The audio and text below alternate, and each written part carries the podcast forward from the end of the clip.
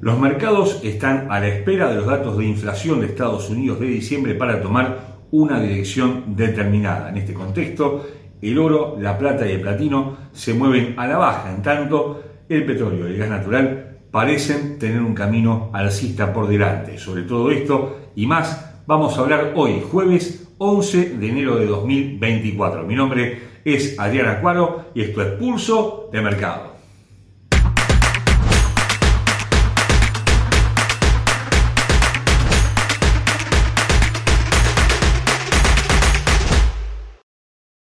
Antes de continuar con nuestro análisis, te recordamos como siempre que nuestros videos son de carácter meramente educativo y que ganancias pasadas no garantizan ganancias futuras.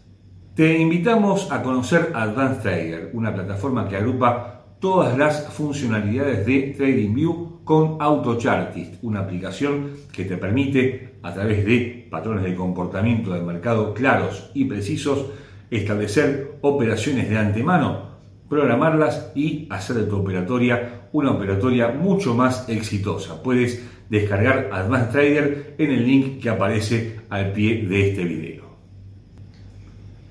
Los mercados financieros se encuentran a la espera de la publicación de los datos de inflación de Estados Unidos del mes de diciembre que podrían mostrar una nueva baja en el costo de vida respecto al mes anterior y sobre todo en términos interanuales. El dólar está expectante, pero con un sesgo ligeramente bajista ante algunas monedas, sobre todo el euro, que se prepara para superar 1.10, la libra esterlina que también hace lo propio con 1.28 y el franco suizo que sigue operando en torno a máximos de 8 años. El yen es una excepción, está más vinculado a los rendimientos de los bonos del tesoro que otra vez parecen estar al alza y esto limita las chances de recuperación de la moneda nipona. El oro también tiene un vínculo muy cercano al yen y digamos que las materias primas en general también están a la espera de estos datos, pero están exhibiendo en estas horas un camino diferente, una dirección mixta en su comportamiento ante el dólar con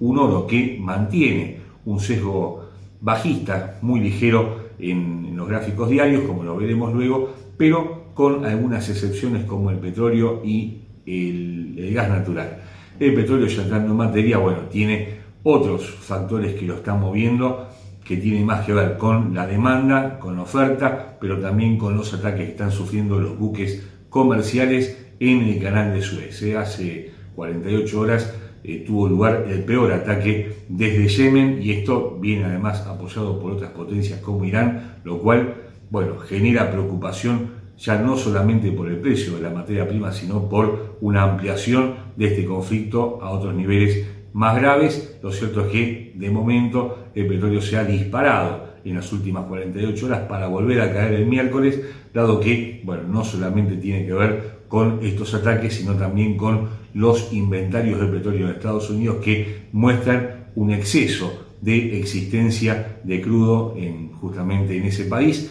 y esto, bueno, de alguna forma balancea el movimiento alcista que tuvo eh, esta materia prima que es vital para la economía global en los últimos días. De modo que, al igual que lo que ha sucedido en las últimas semanas, el petróleo se ve empujado en ambas direcciones. Por un lado, a la baja por ese exceso de existencia que de alguna forma también está buscando ser recortado o por lo menos neutralizado con recortes en la producción por parte de los países de la OPEP, pero también se dirige al alza por estos ataques que están sufriendo los buques comerciales en el canal de Suez y que obligan a dar toda una vuelta y pasar por debajo de África por el eh, por buena esperanza para ir de Asia a Europa. Hay que acotar que por ese canal de Suez pasa prácticamente el 10% del comercio mundial de petróleo y también de otras materias primas. De modo que con este panorama tenemos un petróleo que está balanceado a la espera también de los datos de inflación de Estados Unidos porque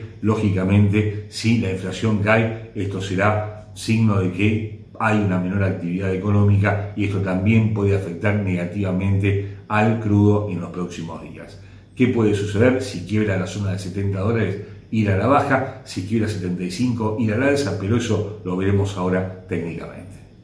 Desde un punto de vista técnico, los futuros de West Texas, hablamos por supuesto del petróleo cotizan a 72 dólares con 64 centavos, una tendencia que se mantiene bajista el gráfico diario proveniente de los máximos de septiembre del año pasado, en la zona de 95,90, tiene varios puntos de apoyo esta línea y el próximo, el día de hoy, pasa por 73 dólares. El quiebre de dicha línea podría generar un movimiento acelerado al alza de la materia prima para buscar 75,85 los máximos del día 26 de diciembre, luego 78,10 y 81 dólares. A la baja 70,90, 69,10, 67,60 con indicadores que apuntan al alza pero sin confirmar señales en esa dirección. Una demanda que se ubica ahora muy cerca del punto de equilibrio del 50%, momento que intenta buscar su línea media, aunque no hay velocidad, eso genera que eh, este indicador se mueva dentro de su línea media justamente y un oscilador estocástico con una señal alcista, una vuelta en B que sí podría estar anticipando un quiebre de esta línea y la posterior ganancia para el petróleo. La onza de oro se ha movido bastante poco en los últimos días y está pendiente, al igual que las monedas, como lo mencionamos antes, de los datos de inflación de Estados Unidos. El oro parece estar cómodo por encima de los 2.000 dólares, pero como lo hemos dicho en varias oportunidades, tiene varios huecos, varios gaps que no ha cubierto en los últimos meses, el primero de ellos en 1922 dólares, el segundo mucho más lejano en 1830 dólares. Lo cierto es que por el momento no parece tener demasiado para perder la onza y sí tiene más para ganar, sobre todo si se mantiene por encima de los 2.005, 2.000 dólares, que es el soporte técnico a tener en cuenta. Pero desde un ángulo fundamental, la onza se ve afectada por el aumento de los rendimientos de los bonos del Tesoro, que tiene una curva inversamente proporcional a la de la onza de oro, por lo cual cuando aumentan los rendimientos cae el precio de la onza y viceversa. Y bueno, estos datos de inflación que se esperan en Estados Unidos van a ser fundamentales para los bonos y, por supuesto, para el oro. Si logra superar los 2.060, 2.065 dólares, tendrá nuevamente un camino alcista allanado para los próximos días. De otra manera, bueno, habrá que esperar siquiera la zona de 2.000 dólares para iniciar una pendiente bajista mucho más marcada en el corto plazo. Desde un costado técnico, la onza de oro cotiza a 2.033 dólares con 24 centavos con una tendencia alcista de gráfico diario sostenida por esta línea de velocidad en esa dirección dado que la línea de tendencia alcista principal ha sido vulnerada, esto fue el viernes pasado, con una confirmación en los primeros días de la semana en curso. El quiebre de 2010, 2005 dólares, que es justamente donde pasa esta línea de velocidad, generaría una caída importante de la onza para buscar 1987 y 1971 dólares, los mínimos del día 13 del mes pasado, en dirección alcista 2050, 2065 y 2090 dólares, que son los máximos del día 28 del mes pasado. Esta ligera figura, esta pequeña figura de continuación de tendencia bajista, una suerte de pennant de continuación de la tendencia bajista que se ha iniciado justamente en esos máximos del día 28 de diciembre, podría estar anticipando una caída importante de la onza que viene además avalada por algunos indicadores una demanda que cae del 50%, si bien ahora se acerca a dicho guarismo, momento que acelera en buena forma la baja y un oscilador estocástico que mantiene una señal bajista subyacente. Pero, insistimos, lo más importante es esta línea de velocidad y su quiebre o no durante los próximos días. La plata y el platino son dos metales vinculados a la producción de bienes y China es su principal importador. En este sentido, tanto la plata como el platino se han movido bastante poco en los últimos días. También, al igual que el oro, se encuentra a la espera de los datos de inflación de Estados Unidos, pero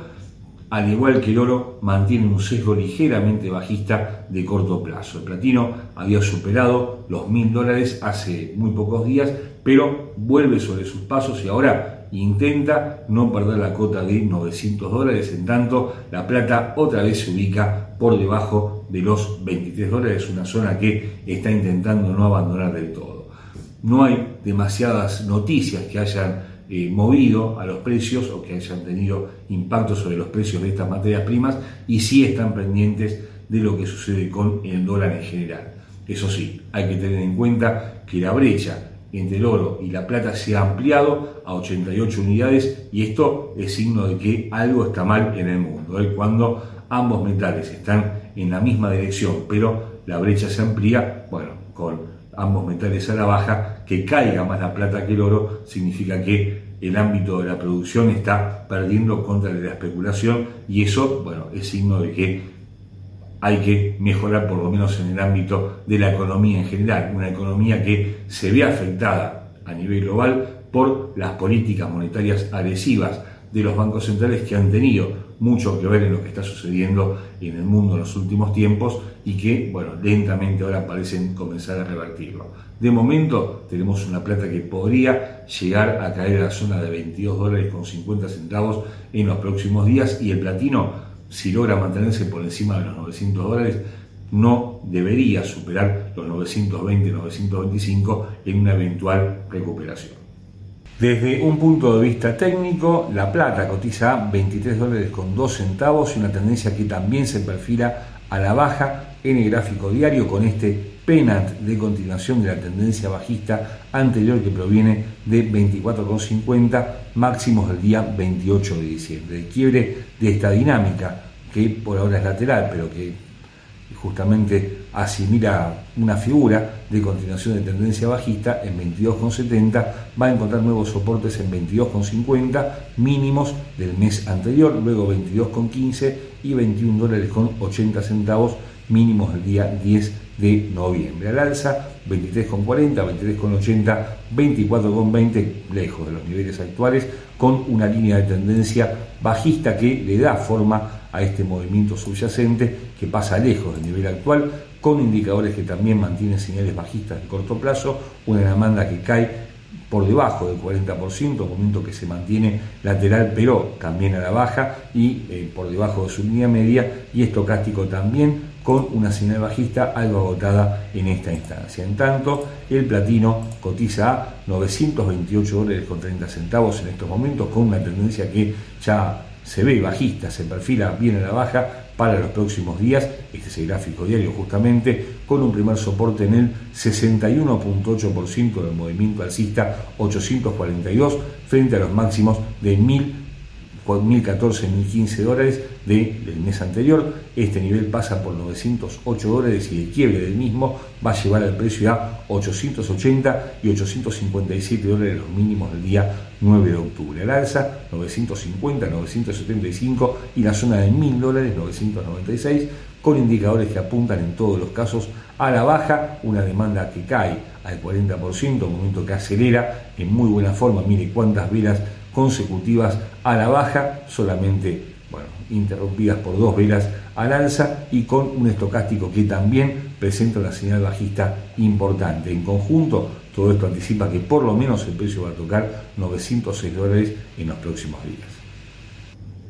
Al igual que el petróleo y gas natural se mueve al alza en estos últimos días y su comportamiento tiene mucho que ver con lo que está sucediendo en el canal de Suez, dado que los buques que transitan de Asia a Europa llevando gas, bueno, se ven obligados a cambiar su trayectoria y utilizar un camino mucho más eh, lento, mucho más largo y por supuesto mucho más costoso. De esta manera el gas llegó esta misma semana a un máximo de prácticamente un año, un nivel que no tocaba desde el 20 de enero de 2023, superando los 3 dólares con 60 centavos, aunque lentamente esa tensión ha ido cediendo en las últimas 24 horas para operar en estos momentos en la zona de 3 dólares con 10, 3 dólares con 15, pero ahora sigue con una tendencia alcista muy marcada. A todo esto, por supuesto, se agrega que la demanda de gas crece en forma significativa en invierno, en invierno boreal que estamos transitando, de manera que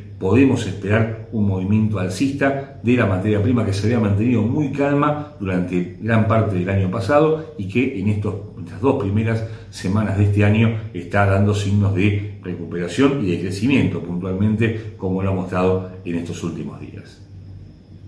Técnicamente, el gas natural cotiza a 3 dólares con 11 centavos con una tendencia alcista de gráfico diario que se disparó en, los últimos, en las últimas sesiones para llegar a 3,60, un nivel que no tocaba desde mediados de enero de 2023, máximo un año ¿eh? para el gas que ahora apunta a 3,40 máximos de octubre y noviembre pasado, luego 3,60 los máximos mencionados y 3 dólares con 80 centavos a la baja, 3,05, 2,90, siempre hablamos por supuesto de zonas de precios, y 2,65, justamente 2,90 es un punto clave, dado que proyectada esta línea de tendencia alcista en las próximas eh, velas, esto nos da justamente un punto de apoyo en ese nivel y los indicadores que comienzan a mostrar señales de agotamiento en el movimiento alcista actual con una pérdida de velocidad evidente en las últimas tres sesiones y con una caída en la demanda al 63%, había llegado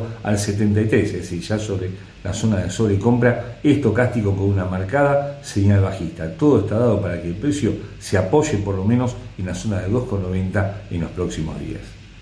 Y hasta aquí hemos llegado por hoy. Los esperamos como todos los días con nuestros compañeros de equipo, con Verónica, con Rodrigo, con Andrés, hablando de Forex, de acciones de índices bursátiles y por nuestra parte volvemos con más materias primas el próximo jueves. No olvides suscribirte a nuestro canal, como siempre. Muchas gracias por ver Pulso de Mercado.